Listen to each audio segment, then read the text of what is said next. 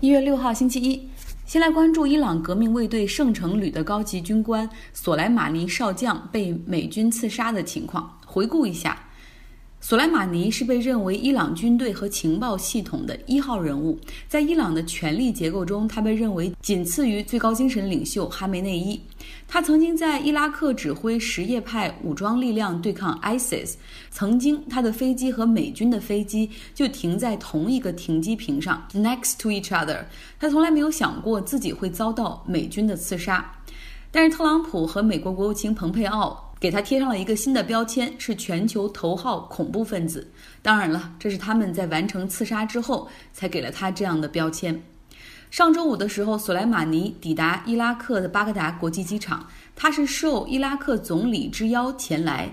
后者说，因为沙特托伊拉克给伊朗捎一些话，伊拉克总理就邀请索莱马尼来到伊拉克来交换意见。但索莱马尼出机场之后上车行驶了没多久，就遭到了美国无人机的轰炸，当场死亡。这件事情就像一个炸弹扔到了原本就很复杂的中东局势之中。像半岛电视台、BBC、纽约时报等媒体都说，这次刺杀行动让中东的格局进入到了一个新的阶段。看看各方的情况吧。伊朗。非常气愤，发誓要报仇，血债血偿。全国举行了为索莱马尼为期三天的哀悼，同时正式撕毁了限核协议，重新启动核武器的试验。索莱马尼的遗体在周日上午抵达了德黑兰，接受当地群众的告别和哀悼。在伊朗议会里，议员们跑到主席台前的空地上，挥舞着胳膊，高喊 “Death to America”，美国去死。伊朗会如何报复呢？伊朗在黎巴嫩的小弟黎巴嫩真主党表示说，伊朗会和他的盟友们展开对美国在中东使馆和美军基地的一系列攻击。他们让美国人小心点儿，但同时说袭击不会针对美国的平民。当然了，真主党的这份表态更像是对伊朗表忠心，因为目前黎巴嫩正处于阻隔的僵局之中，希望参与阻隔的真主党应该没太多时间参与到报复行动中来。那么，对于伊朗的这些威胁，美国总统特朗普说：“我们杀掉索莱马尼是为了避免战争，因为他在策划针对美国外交使馆的恐怖行动。那么，如果伊朗要报复美国的话，请记住，美国已经有武器瞄准了五十二个伊朗的一些地点，包括一些代表着伊朗文化和文明的名胜古迹。”为什么选五十二个呢？是因为在一九七九年，当时伊朗的伊斯兰革命之中，因为不满美国包庇他们的之前的国王巴列维，愤怒的人群冲入到美国使馆，最终扣留了五十二名美国使馆的工作人员作为人质，长达四百四十四天。所以特朗普说，他们选了五十二个伊朗的地点，可以随时展开袭击。伊朗外长表示说，如果美国胆敢袭击伊朗本土的文明古迹的话，那就将犯下战争罪行，同时也是正式向伊朗宣战。对于特朗普下令刺杀索莱马尼，美国很多媒体所持的态度也是批评，因为索莱马尼的存在和作用，不论是在小布什时期、奥巴马时期，美国政府都对他的情况掌握得一清二楚，但是从来没有想过要刺杀他。所以说，究竟特朗普的这一步是保护美国利益，还是要引爆美国和伊朗的矛盾呢？或者是为了转移目前特朗普自己在美国国内所面临的弹劾调查的注意力，或者是为了二零二零年赢得大选？再来看看伊拉克政府这方面，他们对于美国的刺杀行动感到愤怒，因为邀请索莱马尼来伊拉克是一次正常的外交行为，美国在伊拉克的土地上杀了伊拉克的客人。那么，美国驻伊拉克使馆继续受到抗议人群的攻击。在伊拉克的议会里，他们也通过了一项决议，要求美军和其他盟军立刻撤走，包括美国使馆也请关闭。美国目前在伊拉克的驻扎是在伊拉克战争之后的一个延续，主要是2014年，当时伊拉克政府希望美国能够一起帮助他们对抗 ISIS。伊拉克说，既然美国之前也宣布对 ISIS 获得了胜利，那么我们希望美国立刻离开，禁止美军使用我们的土地、空域甚至水。要求伊拉克政府给联合国写信抗议美国刺杀伊拉克的客人，这侵犯了伊拉克的安全和主权。伊拉克民众也是也上街游行抗议美国的行为，主要是什叶派占大多数，他们早就已经出现了反美的倾向。像一个接受 CNN 采访的学者说，美国发动伊拉克战争之前，巴格达是中东的明珠，其他地方的年轻人都来此读大学，或者是有人来这儿经商，有人来这儿旅游。可现在呢，看一看，美国来了十六年，这里已经变成了废墟。但是人口占少数的逊尼派和库尔德人，他们则希望美国人可以留下，因为担心美国人一走之后，他们会遭到不公正的待遇。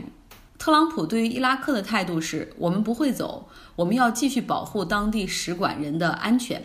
美军已经增派了两千八百名士兵到这个地区。那中东其他国家呢？美国的盟友卡塔尔出来表态说，美国的这一次刺杀会让中东局势陷入更加的紧张，因为伊朗会展开报复。假如说他要攻打卡塔尔的美军基地的话，肯定会伤及卡塔尔的平民，给卡塔尔的社会稳定带来伤害。所以他们对于美军刺杀索莱马尼也很失望。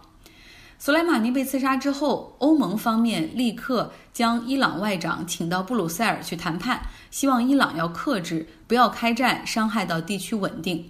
那么，像英国和其他北约成员国呢，也对于特朗普有些不满。不满的是，他在行动之前依旧没有通知北约盟友，但是现在，像英国、法国等所有的北约士兵在中东都面临着新的威胁。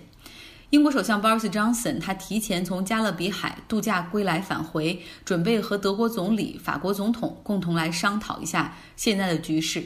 哦，对了，特朗普本人他还在佛罗里达的海湖庄园度假，他是在那儿下达的这个刺杀决定。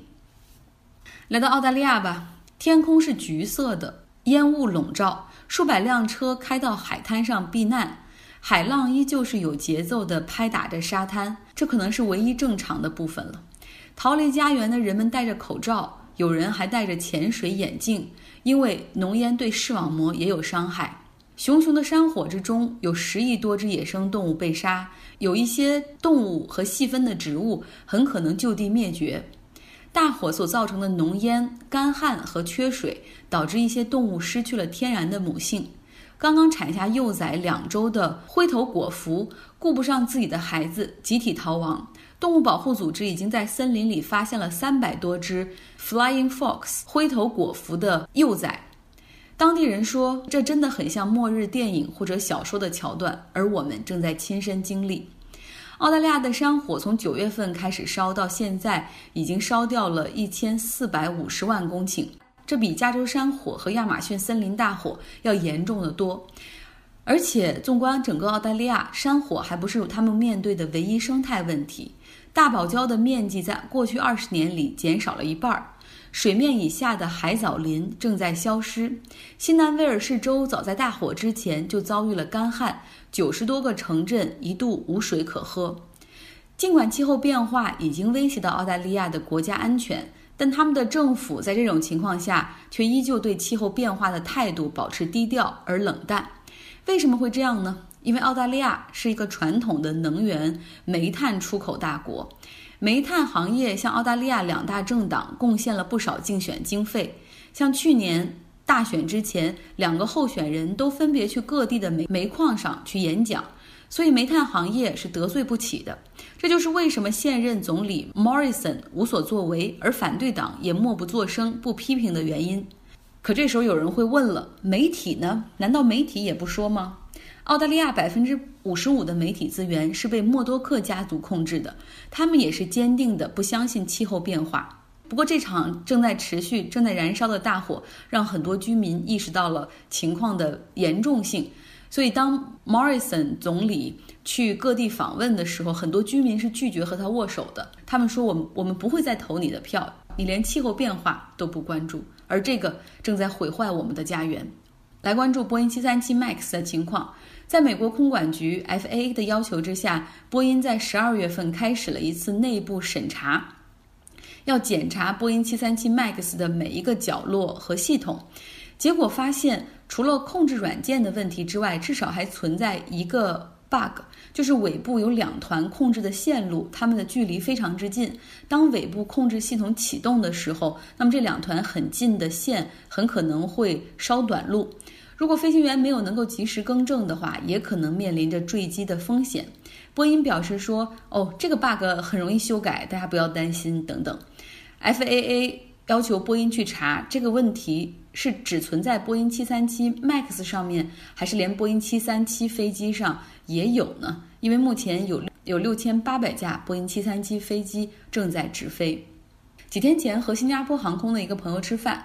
他说，像航空公司当时知道波音737 MAX 有问题之后，都不用当地的空管局提出禁飞，飞行员就提出拒绝冒险飞行。当这个禁飞令下达之后，像新加坡这么小的地方，那么多架波音737 MAX 就没办法停放。他们是在澳大利亚的沙漠里租了地方，雇了波音的技师来把飞机开走。因为航空公司的飞行员是坚决说，在隐患没有排除之前，我们绝对不会再再碰波音737 MAX。所以说，从这一点上可以看出，波音737 MAX 复飞绝对不会是一个快速而顺畅的过程。就算乘客们很容易忘掉，但是航空公司以驾驶飞机为职业的这群人，他们是很有警惕的。最后来说一说美国的节日季终于结束了，像一月六号，大部分休假的人也都回来了。平均从感恩节到新年这个节日季，信用卡账单的平均消费统计出来了是六千六百二十九美元。我好像没有达到这个标准。美国人真的很能花钱。那么如何还信用卡成了不少人的难题。信用卡逾期还款的利息在美国是百分之十七到百分之二十三。